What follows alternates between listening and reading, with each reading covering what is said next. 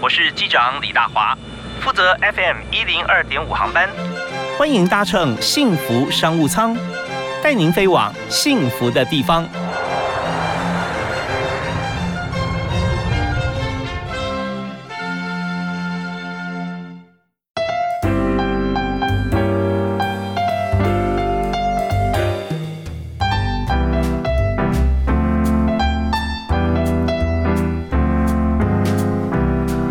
嗨，各位亲爱的听众朋友，大家下午好，大家午安，非常欢迎您在每天下午的五点到六点准时锁定 FM 一零二点五收听幸福电台的幸福商务舱，我是主持人李大华。我们在今天节目里面啊，我们要这个看看什么叫做平行时空哈、 这个名词现在大家非常流行，也就是说在同一个地方同一段时间，但是很多事情是你不了解的话，它发生你完全看不见的。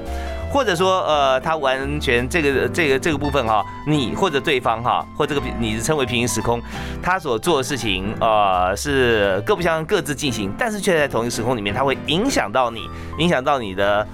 收入，影响到你的生活，或影响到你的朋友对你的观感。那这这讲它越来越悬，对不对？但没有关系，人家今天跟大家介绍，就是在网络世界里面，跟现实生活，以及在不同的网络世界里面。此时此刻正在发生什么跟你有关的事情，所以这边我要介绍今天一位特别来宾，听起来要解读这么多现象啊，他必须要站在外太空来看地球哈。那确实也是如此啊。我们从网络世界不同国度来看，介绍这位来宾是筋斗云网络公司的创办人、大数据流量专家，十五年电商流量操盘手，电商到现在也差不多十五六年、二十年左右了啊。所以从头就加入了。那另外有 AI 演算法啊、ERP、CRM、品牌 BI 决策系统的战争雷达的呃推荐者啊，他发明人，还有就是这个电商培训专家 Peter 吴，嗨，Peter 好。哎，大家好，各位听众大家好。好，为什么把前面前一题要介绍这么多，把你介绍成外星人一样啊？ 那跟大家介绍，Peter 他在台湾出生，然后呃，马上哈、不久就到了阿根廷啊对，全家移民阿根廷。那阿根廷在十一岁的时候就开始写城市，对的啊、那时候写的城市是什么？那时候是机械语言，哦就从最最古老的 CPM，嗯然后再到八零八零八八八零八六嗯八零一八六二八六三八六一直上 来的。 ，OK OK，那哦我们有呃一点 overlapping 啊，我我也写过 COBOL，哦，Cobol Cobol 已经是 后面了，那后面对因对为哎那时候，Cobol Fortran，我学的时候已经是二八六时代了，嗯对，那对的前面你就开始加入，所以。哦，十一岁那时候为什么会在当时啊，而且人在阿根廷啊，对城市语言那么那么样的热衷啊？ 因为那时候就太无聊了，没东西，嗯没东西可可学了， OK 所以就就开始自己写程式。是那从小就对，就是后面的九年，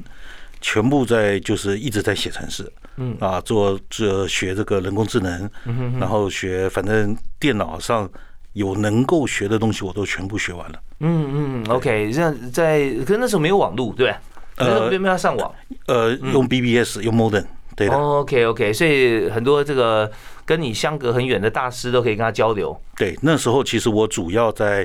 是在做台湾的这个呃，就是游戏的破解哦啊， ，OK，台湾破解不了的都送到我那边去破 解，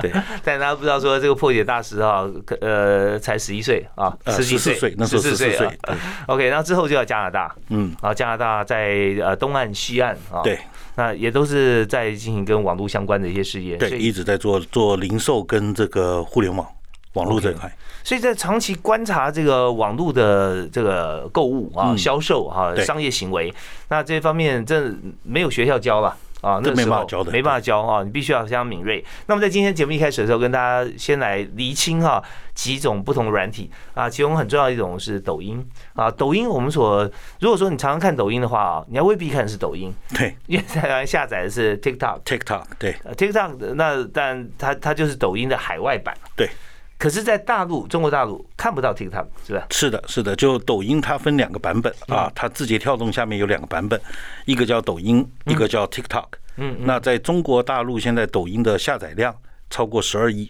啊，嗯也就是说，呃，百分之七十的人是在大陆都在用抖音。抖音，嗯，然后呢，在海外的总量是二十二亿啊，所以说，呃，可是，在海外的海外的人看不到中国的抖音，嗯，中国的人看不到海外的 TikTok， OK，那为什么要它分这两个版本呢？呃，其实最主要是他怕敏感嘛，它抖音被定位成一个媒体，嗯它那在中国大陆，它对媒体的管制是非常严格的嗯哼啊。那么呃，顺应的在外国对媒体是自由的，嗯所以说他们两个不同的这个部门、不同的这个管制的方嗯式，所以它创造了两个不同的系统。 ，OK，也就是说，在中国大陆用的是抖音中国版，啊对抖音然中国后版 TikTok 是抖音海外版，哎，对啊的，那这两种不同的管理模式，就是跟政治有关系了。是的哦，是的那它既然是一个网络的一个平台，是个媒体，那它就不讲政治，光讲娱乐跟商业就好了。是的，它完全不涉及政治。啊哈哈。对，所以在大陆上就就无所谓嘛啊，对，没错，而且可以蓬勃发展。呃，可以发展的很快。好，那我再再再谈一个，就是说在大陆上，呃，我们就要看呃中国的这个阿里巴巴嗯，开始成立，然后包含像是呃拼多，多、这京东，对对对，像这对所有的像类似像只要跟网络相关的哈，对，多半好像都会受到一些这个呃政治的一些管制嘛，哈对，对或者说有中资入股了，这些官股会入股。对，那抖音来讲的话，这边是不是也是有相关，所以造成相当敏感？是，其实抖音它现在是这样的啊，就是中国的这一边呢，抖音已经影响力大过任何电视、嗯任何媒体，所以在抖音上，它的它全是通过人工智能的算法自己在监控你讲的每一句话。嗯啊，只要就在抖音上做生意，你讲错一句话，嗯你的整个这个整个账号就没了，哦就立刻被 OK 封了。嗯嗯嗯嗯，对，也也不能恢复了哈，呃，可以恢复，可以恢复。可能过要要他会要警经过告啊，，要警警告告几。次，对， OK OK，这就是呃不同国家制度的一个一个关系。那在大陆呃的抖音到海外版叫 TikTok，那为什么美国这么排斥呢？好，呃，我就讲几组数据你就懂了啊。好，就是呃，嗯在传统的电商啊，像比如说这个陌陌、PC Home，像这种我们叫传统电商平台，在这种电商平台呢，呃，人要去买东西，一个月我可能就上去两到三次，嗯，可是呢，大家上抖音是每天有五分钟上厕所无聊，他就会拿起抖音去刷。所以抖音的这个频次，一个人上抖音一天平均是四十五分钟，嗯，而到抖到淘宝、天猫是一个月四十五分钟。嗯，那这种高频打低频，只要这个在互联网的世界就什么呢？你只要能够一直能曝光，每天曝光五十次，你就能够被记住，你就能够出名啊。那么为什么 Facebook 这么怕抖音？为什么美国这么怕抖音？是因为 Facebook 花了十年到十五年才累积了三十亿用户，抖音在三年就成长了二十二亿，哇，而且它的用户是未来十年最高消费的人群，都二年轻十人岁口到三十岁，对的， OK，而且不断往下扎根啊，啊不停往下 砸，所以这有点像什么，就是说七十八公斤你就去打四十八公斤 了。哎对，没错，这怎么打呢？对，干脆不让你进这个赛场，对好，把你挡在外面，是的我们自己打的好玩就好了。是的啊是的所以一进来的话，就变成说可能就赢者全拿啊。这方面，那那当然，我们下一阶段回来的时候，我们再再讨论一下啊，我们怎么样来运用像这样的一个趋势啊？因为呃，在台湾来看，呃，不是强权之争啦，而是说我们怎样顺应借力使力嘛，嗯对啊，怎么样来加入，然后这个市场到呃现在它是发展怎么样，跟台湾之间关系是如何啊？好，那当然还有谈到说，那美国自己为什么不去也培养一个像抖音这样子可以快速吸金的呃这个部分呢？啊，那、呃种种的这些因素来龙去脉啊。Peter 是最清楚的啊，我们休息一下，马上回来。不过第一首歌啊，要请 Peter 来推荐啊，推荐大家听什么歌、就听一首抖音的神曲， o k 抖音神选多，我们选一首哈、嗯，选一首，那呃，大家听以后就有感说，呃，哎，为什么抖音在上面哈啊、这些歌曲会红？我们稍后回来分析。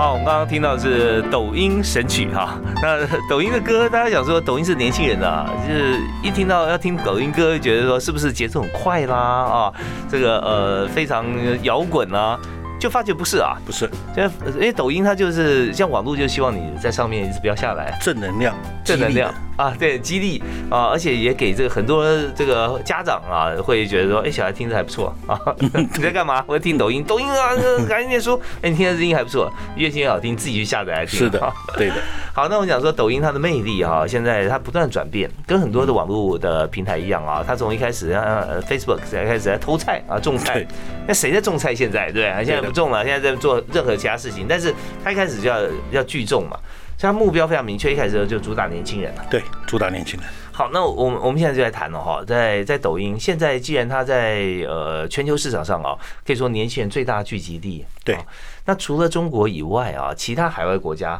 有哪些地区啊是下载人比较多的？呃，之前啊，嗯就是美国呢，美国是基本百分之五十的人嗯都下载了抖音，然后印度是之前是抖音最大的这个海外的下载，哦，他们的心情很复杂，啊因为跟我敌对啊，在用抖音哎，对啊所以现在又之前呢，自从呃去年，嗯，他们把这个抖音的 APP，嗯哼，把它下下载掉了，啊是不准用了，啊哈可是还是有这个大概一亿多人偷偷在用，翻墙啊。还是翻 墙继续在用，对那的，他们也是用 TikTok 的啊。呃，他们用 TikTok，全部是用 TikTok，对， OK，好，那我们刚刚有上阶段有讲过，抖音在中国呃在大陆哈，在中国这边它是完全跟海外版的 TikTok 是不一样的，它就是抖音啊。那在上面所做的事情是不是也不一样呢？是的，在大陆的抖音啊，嗯，它比这个 TikTok 早了大概两年，一年半啊，所以现在海外这就是一个商机，对于我们台湾的企业来说，嗯，跟创业者来说啊，嗯，海外的 TikTok 它正在遵循着抖音的这个发展步调，嗯，它在追这个抖音的发展，嗯哼，啊，它大概差了一年到一年半，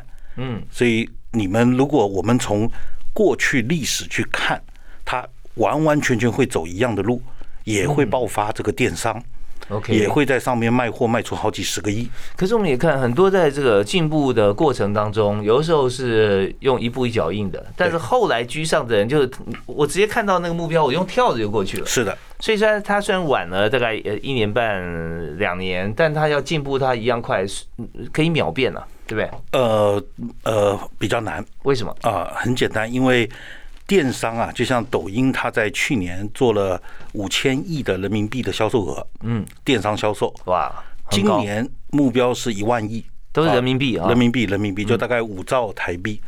明年呢，目标是大概两万亿，每年翻一倍。嗯嗯，啊，这只有在只有在这种新电商才有这个机会。是那么在这里面，这个商机是什么？他要卖出两兆台币的货，嗯，他一定需要有人供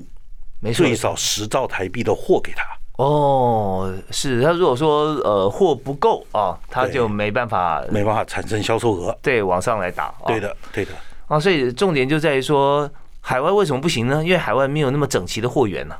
是是这样。每个国家的发货都不一样，每个国家的税率不一样，每个国家的退换的货的网点不一样，所以抖音花了大概一年半，把这个基础建设。嗯嗯，就是所有的退换货的机制，七天无理由，怎么去买，怎么去下单，然后用什么方式付款，全都统一了。嗯，可是呢懂，海外各种货币是不容易统一。对，所以我如果说我们海外追上中国大陆的抖音的销供货和销货市场的话，它的条件所谓追上是它营业额可以跟得上，对啊，营业额跟得上，货多不是问题啊。那但是呢，中间有太多的一些呃物流啊、金流啊，对还有货源这方面比较难了啊，对很难。好，那呃，当然了，以台湾，我们现在回到台湾的角度来看啊，台湾是在大陆跟这个海外的一个中介点了，中介啊点桥梁，对，那我们如果看这个抖音市场，现在也看到很多台湾的这个朋友啊，不管是艺人啊、呃知名人物啊，啊嗯或者说呃台湾的素人，也在抖音上卖货啊。很多对啊，那不然之前像你有提到说，你这边呃也是有一个呃像是像是孵化器或培训基地一样，对的对对的。那你们公司现在主要做的这个营业项目跟抖音之间关系啊有哪些？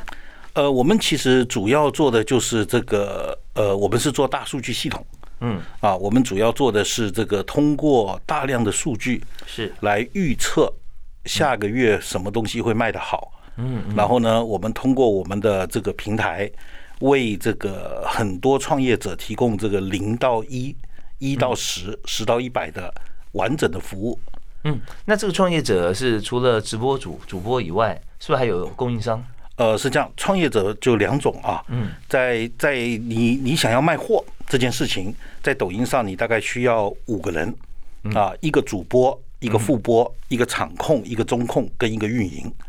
好，主播副播我们了解了，对主播就就是来来卖货，讲话的那个休息的时候就副播上场。啊哎，副播上场，那他对们时间比例大概怎么分配？呃没有主播要从头讲到尾的，哦，除了喝水、上厕所以外啊，对对，喝水上厕所都要讲，哦，都要 讲。OK，那副播做什么呢？呃，副播在旁边喊氛围啊哦，比如喊三二一，快买快买快买， 就是副播做这个事情。 ，OK，好，那另外三位你说是场控啊，场控是控制这个货嗯上去跟下来。嗯哼，啊，为什么呢？因为抖音卖货就像菜市场啊哈，啊，你一定要让人家感觉杀价。哦我赚到了，嗯而且是一群人围观，啊，就像那个台湾那个丢丢妹嘛，对吧？是卖海鲜卖什么拍都卖嗯是拿出来就是告诉你，哎呀没了，对吧？啊，十分钟内一分钟在台在抖音上是一秒抢完，哇，哈啊，那疫苗抢完造成什么？嗯每个人都知道，我今天不买，明天就买不到了。嗯嗯，所以这为什么在抖音上一直创出这种十个亿、五个亿的销售额？饥饿行销饥饿行销，人性。嗯，OK，啊所以都旁边要敲边鼓，然后哎副播一堆啊人在那敲，嗯嗯，对的， ，OK，所以副播不止一个人啊，要一堆人啊，哎对，一堆哦人的，造成这个这个形势的气候啊。对氛围，氛我们围叫购哦物，OK 氛围，好好好，那呃，场控就是来控制这个，控制什控么制时候货，该啊？对，控制故意货嗯像我啊们我们做场控啊，很简单，明明还有一千件，嗯嗯，我们就故意把它下掉了，哦然后告诉大家里里面现在有同时有两千人要抢，嗯对吧？告诉他你们抢的太哦快了，没了。嗯那大家是想要的人在抠，想要想要想要，就一堆人抠想要。这时候再偷偷上去，一嗯下 OK 一千件就卖完了。是是是，好，这有有点像呃，但股票啊也类似啊，对 对你挂单要挂买啊，哎，对，对不，抢的不香。是，那大户呢就在看啊，看、嗯 OK，他就马上出货啊，像对的法人啊这方面，但呃操作形式啊、有点不一样，但是意思是一样的、啊，意思一样的好，我们在这边休息一下，我们稍后我们再回到抖音的直播现场啊，来请 Peter 跟大家来这个现身说法一下，看看说主播啊、副播、场控以外，还有两位啊在中间我们怎么样扮演角色。好，休息一下，马上回来。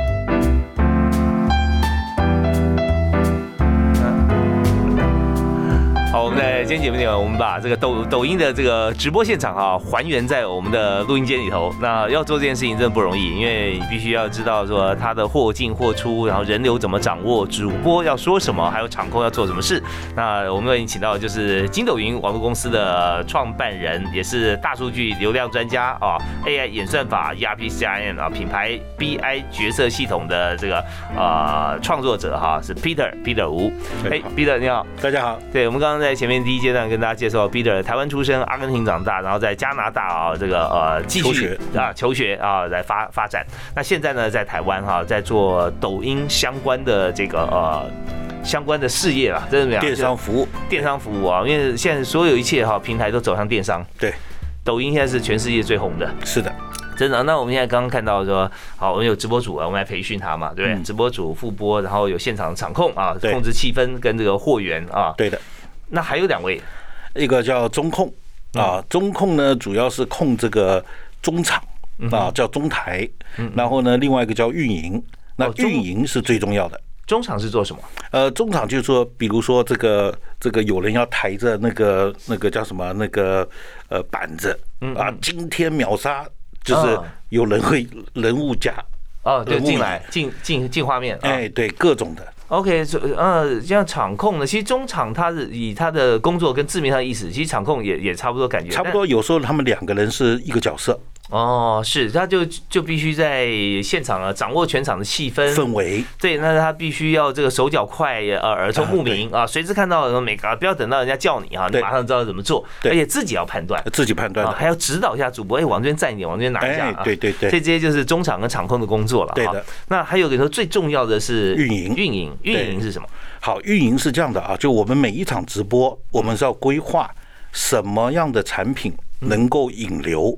什么样的产品能够拉停留。嗯什么叫拉停留呢？因为抖音它是算法是自动把人推给你的，嗯嗯，它比如说每分钟推给你五百人，嗯，你能留下两百人，是他下一分钟就会再推给你五百人。嗯嗯如果他推给你五百人，你留下十个人，嗯嗯嗯，他就会不给你流量了啊？哦，为什么呢？因为别的直播间跟你的竞争对手，他留住人的能力更强，代表他的内容更好，是卖的东西更好吃或者更好用。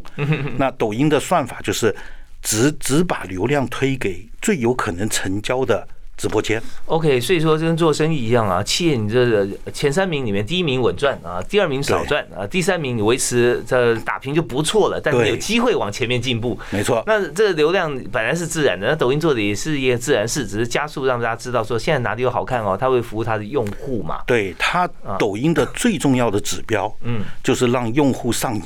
啊，我 OK 一旦我一旦刷到一件外套，嗯，它就会不停让你刷到搭配的鞋子、女包哦 OK、饰品、口红，让你欲罢不能的一直留在上面走不掉。全都是 AI 演算法。全是 AI 演算法， OK 嗯没有人，没有人工介入。对，像这部分也是你的专长啊。是的，是的，我觉得你的角色非常的灵活啊，你去抖音当这个总工程师都 OK 啊。呃 是我我一直在做算法的嘛，在是研究这个算法，有没有曾经自己想做过平台啊？呃，做过几次都失败了。啊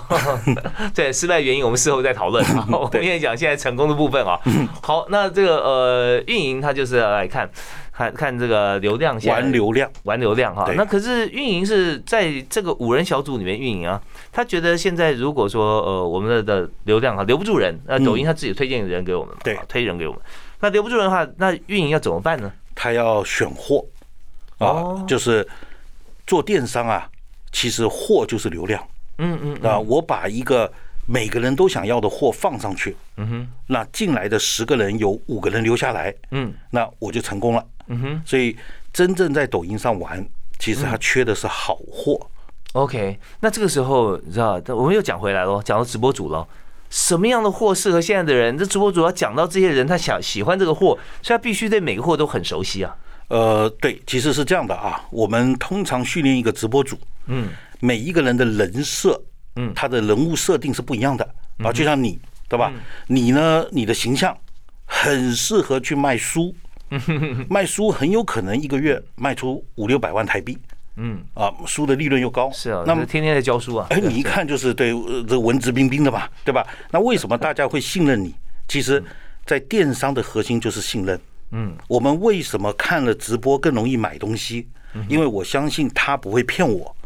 OK，他推荐的东西帮我从这么多乱七八糟货里选出来。帮我。选货了啊，帮我选对我货信任他。哎，所以每个直播主其 OK 实是一个选品官。所以呢，这个运营在看人的流量进来的时候，为什么留住留不住啊？他就要先思考到说这个直播直播主适合什么。适合谁？换句话讲，要这个直播主推出去，今天六到八小时，对所有备的货都要跟他有关系。跟他有关。 OK，对的，就是嗯跟他的是人群标签有关。好好好，那我们就跟学习一样嗯啊，当你这个你什么都可以尝试，但是你真正要学好一样专长的时候，就往你的这个呃你的特质方面去培养对啊。对，不要这个柿子不要太挑太硬的吃啊 嗯。，对其实对我我讲一个简单的啊，因为我们做数据的，嗯，你过去我们是人找货，对不对？嗯我们去到 Seven Eleven 看到有很多面包可以买，嗯，对吧？我要选，我要试，还不知道哪个好 吃。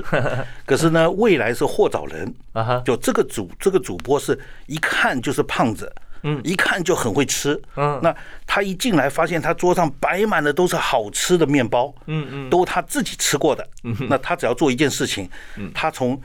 中国现在是每天有六亿人在玩抖音，嗯哼，六亿人中他满足百分之一，就是六百万人。 600万嗯600万人中间有百分之一，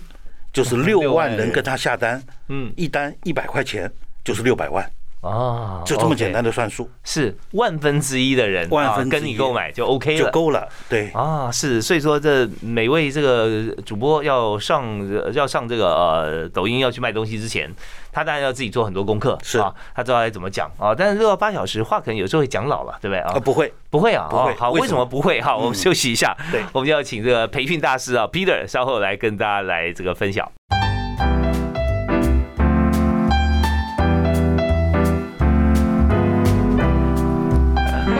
啊，今天我们在节目里面啊，呃，大家如果看这个直播的话啊，因为我们现在有在呃 Facebook 啊，可以看到一些呃我们在录音的过程中的一些影片，但我们想说，我们有听的，听什么？听听抖音啊，抖音其实是用看的，但是你知道。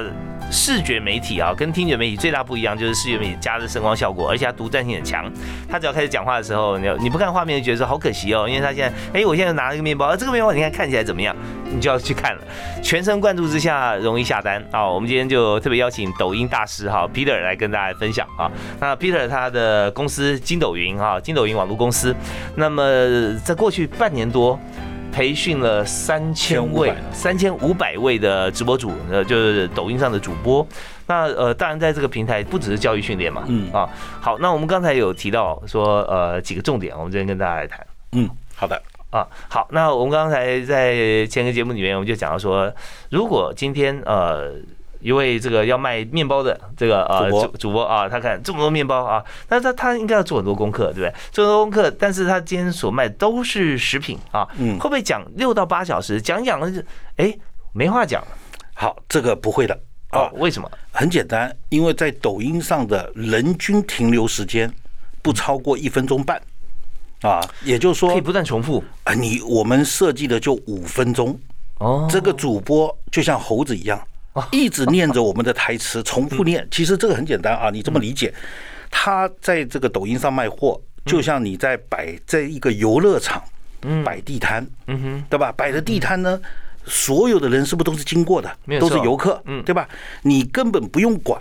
有多少人会听腻，嗯因为你要的是他一分钟半听你在那一直拍着说这一双鞋子今天带走十九块九，再送你一双，再送你一双，再送你一双，五十双全给你。嗯九 块九，你现在买，立刻整包带走。嗯，那游客买了后就走了，是他到下一个地摊去刷到下一个地摊去了，嗯嗯，对吧？所以这个主播只要一直确保进来的下一分钟的五百人，嗯哼，有三百人跟他买买这个面包，嗯，他每天就卖这一款面包，卖出一千万个， OK，好，那这边考验的不是顾客的耐性，考验是主播每次讲的时候，他要跟第一次讲一样。哎，一直很兴 奋，对，对对，好啊。那在台湾其实有很多艺人哈、嗯或者说很多朋友，他也上你的课啊，对培训啊。对的那现在呃，像之之前呃，还说你这边有有没有哪几个可以可以跟大家说的啊、嗯有哪些的这个我们熟悉的朋友啊？那在抖音上，那他们的工作情况啊，就是他们的他们的这个销售情况如何？对，其实呃，台湾应该最大家最最熟悉的是张挺、林瑞阳，嗯，这对夫妇啊，很厉害，她算是抖音的卖货女王哦啊，台湾 之光，是，因为她那比这个大陆人还好啊。嗯呃绝对比大陆人还好啊，因为为什么呢？其实在，在抖音上卖货有个重点，嗯哼，第一，你的亲和力要很强，嗯，就是很她的她的粉丝两千多万，是，也就是说有两千多万人喜欢他。嗯哼，那他每一次开播都有三四百万人进来围观他卖什么。嗯，那你就想讲，在台湾，你什么时候能做一个活动，三百万人走进你这个百货公司？三百万人走进来，说真的，你什么东西放在那都卖光了，是是， 瞬间走走被不抢进光来。，走不进来 的啊！所以这就是抖音的魅力，嗯，它能够把这个三百万人聚到一个空间，嗯哼，让你展示你的产品，嗯哼两分钟内说清楚你的产品的卖点是什么，嗯，这种的宣传效果，所以在抖音上它实现的叫品效合一。我一边让两千万人知道了我这个产品好在哪，嗯，同时又同时让想要买的人立刻掏钱，嗯哼，买走了。 OK，对好啊。那呃，我们现在但这个话题讲说台湾的名人效应嘛，哈、嗯那呃，我们再谈一下，如果是这样的做法，像台台湾现在很多的电商，包含全球很多电商都有开直播了，对啊。那为什么在呃，但人数上有很大的差别，对啊。除了人数以外，在销售的过程中，他们的技巧哈、方嗯法、呃，是不是相同呢？呃，人性是一样的，嗯啊，可是呢，氛围不同，哦氛围不同，跟 OK 基因不同，嗯哼，啊，就什么呢？我们像我们要聊天，嗯，我们可能用 Line。用 WeChat 对吧？用微信，你不会在微信上面去想着要买东西。嗯哼，你比如说想买电脑，你去这个陌陌、PC Home，到那上面，每每个人对每个平台的定义，决定了他来这里做什么。对，啊，那抖音它的定位是什么？你无聊的碎片时间，随时上来，因为它每个短视频都十五秒，嗯哼，对吧？你不会因为它而落下什么工作，你随时可以放下它，随时再拿起来， OK，所以零碎时间创造商啊机，也就这是是很无聊恐怖商机，是吧？就叫无无聊聊商机跟五秒经济。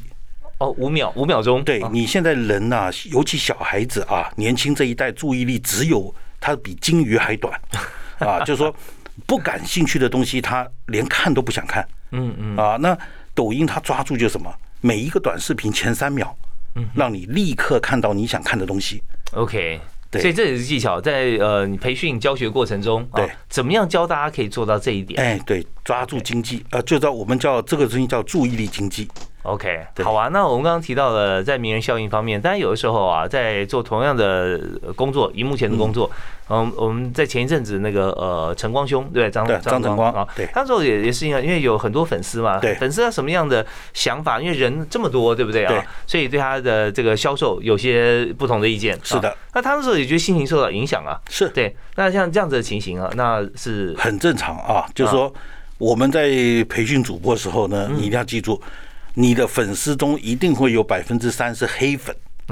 啊，就是这个愤世嫉俗的人，嗯嗯，他反正看你光鲜就要骂你一句，嗯啊，那我们告诉主播很简单，就既然你要当公众人物，嗯，你就要忍受公众的这个呃亏欠公平啊公平，对吧？嗯嗯嗯然后这些人就当他不存在就好了。你只要在专注于满讨好你百分之一的粉丝，嗯哼，有十四亿人中的百分之一就够了。嗯，其实这件事情啊，老实说，在销售的过程当中，也是提供就满足这个呃客户的需求，对啊就是呃就看不同的商品，其实帮别人忙，啊对，这心态是蛮重要的，是的啊，任何事情在供需在呃交易之间，其实最主要是达到像这样多赢的一个情形了啊，对，的，所以那我们看，那现在还是一样啊，他还是在这个抖音上面做的很好啊，是的。你刚提到说，平均一个月啊，大概一位主播他要做几几次的直播？好，是这样的啊，就是我们是要素人主播，嗯，是天天播，嗯哼哼。那明星主播一个月大概四场，就播四次，嗯哼哼，对。 OK，好，那这当然是这个收获跟量体不太一样啊。那这方面我们稍后我们休息一下回来谈。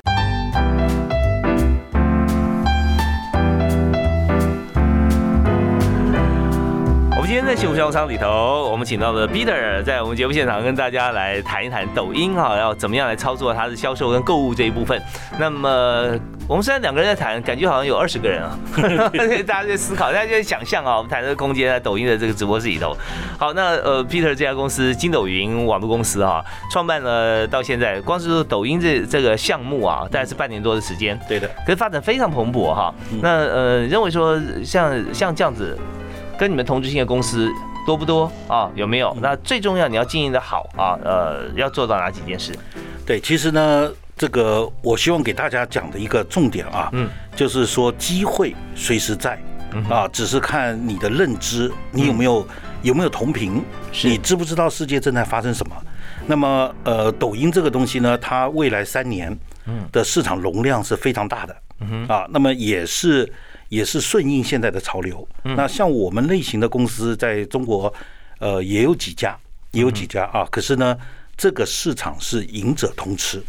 哦啊，赢者通吃。 ，OK，所以说，我就跟们网络世界一样了啊。一样的，对，因为大家都是要做孵化，嗯我一定选择一个最多案例、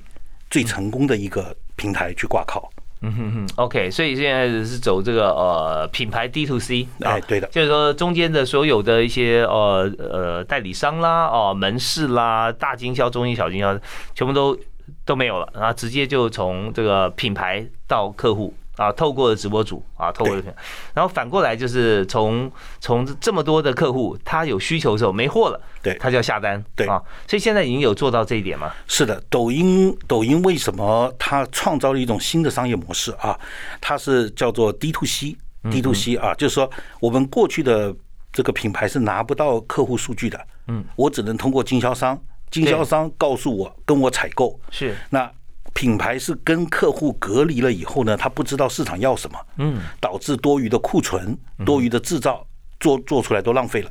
那么现在抖音做到是什么呢？是我能够直接让品牌知道消费者要什么，然后呢，再通过这一百万的消费者反向 C to M，就是他他告诉我下个月他想要多少东西，嗯嗯，我在为他定制化的去生产。是，就是 consumer to 啊 manufacture。 That's right. Yeah. OK，好，那这个不消费者他的他他自己他的这个购买的这个呃部分哈，当然我们知道抖音平台他自己还可以做这件事了，可是他这么多商品很很很累的哈。嗯对的。所以中间我们本来的贸易商是怎么样来来媒合，那现在贸易商就等于说是。你的平台啊，你的你的公司，啊那对把这么多的客户的需求，透过这些直播主的直播哈，一次八小时，然后收集这些讯息，到底我们今天八小时可以卖几种商品啊？一般来讲呃，一般来讲的话，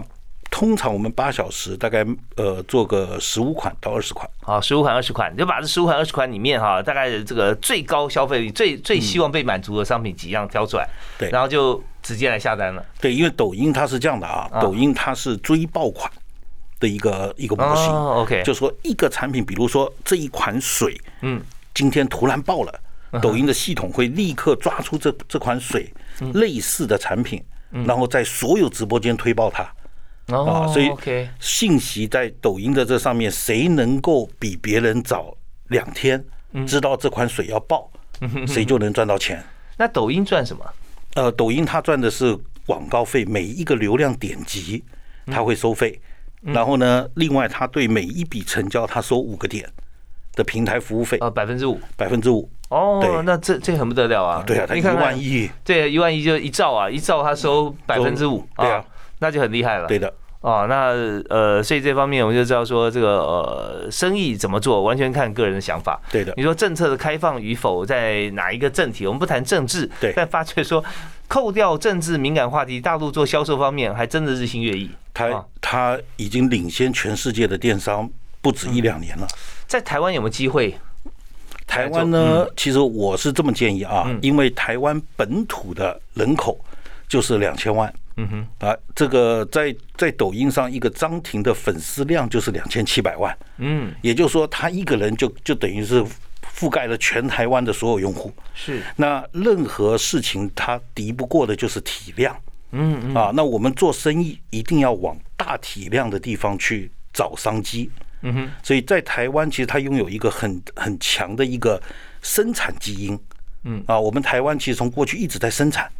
一直在代工，一直在加工，嗯，可是很少直接卖呀终端消费者，嗯嗯，那现在这是一个商机，就是台湾的商品卖到全世界。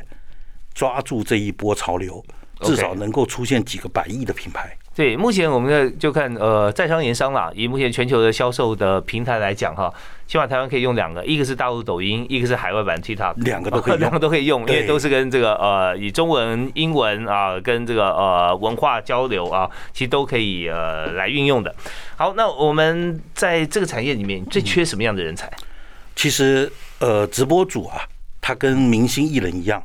他不是训练出来的，他是被挖掘出来的。哦，要有星探，哎，对，就说我们其实做的是大浪淘沙啊，就说一百个直播主里面培训完的，大概有三个会出来，哦，然后有 OK 十七个会做的不错。所以你是缺直播主啊，也缺发掘直播主的星探，是吧？哎，对，对的，对的。其实人人都有机会成为直播主，嗯嗯嗯啊，你会经过发琢现，磨以后啊，哎，哦对，你会发现这个，这就像那个璞玉，对吧？它都是藏在石头里面啊，你要把每一颗切开磨一磨。是，那如果看到这个市场商机的话，我相信很多人都愿意来当直播主啊。所以你对啊这边是不是很多这主动培训的也有，是的，主有动来的，给你敲门的？呃，对，大部分都是。哦，就现在在中国大陆啊，嗯嗯，基本上每一个省份，嗯哼，这个政府都在推主播，推 OK，推直播，为什么？是政府都在推，哎，对，因为很简单，今天货都在南部，嗯，中国都在南边，可是呢，北边的是人多，嗯，北方人多，那北方人只只要拿着手机对着直播开始卖货，货全在南部去发，嗯，他不用，那这是最容易解决创业跟就业的问题，哦 OK，就是说整个呃整个呃区域都动起来，全部哦都动起来了。各省都有分工合作的机会哎对啊，没错。嗯所以这方面就货畅其流啊，然后所有的这个部分都在这边可以得到满足。对那一次培训要多久时间呢？呃，我们是做九十天，哦，培训九十天，对，哦天天带着他做， OK OK，中间也可以来实习一下，是吧？啊，对 对对，全线上全线上的，当然一定是当然复播了哈，但是创造一些气氛啊，这样子啊，没错好了解。好，那如果您现在要加入上这个行业哈，你有什么建议吗？其实我觉得是这样啊，勇于尝试啊。我的一句座右铭就是选择胜于努力。你再努力，也不如选对一次。啊，选对了潮流，选对了大容量的市场，你的机会就比别人成功的机会比别人多。嗯，啊，所以抓抓住就说这个市场，扩宽视野，嗯，大胆去尝试，没有什么是不可能的。好，我们今天是非常感谢 Peter 在我们节目现场啊，来跟我们分享，在现在网络世界里面，在抖音、在两岸趋势跟全球趋势底下，我们应该怎么样来看待？好，我们希望下次有机会啊，我们继续请 Peter 再来跟我们深谈。没问题，好的，谢谢，谢谢，感谢 Peter，谢谢大家的收听，OK，拜拜，好拜拜，拜拜。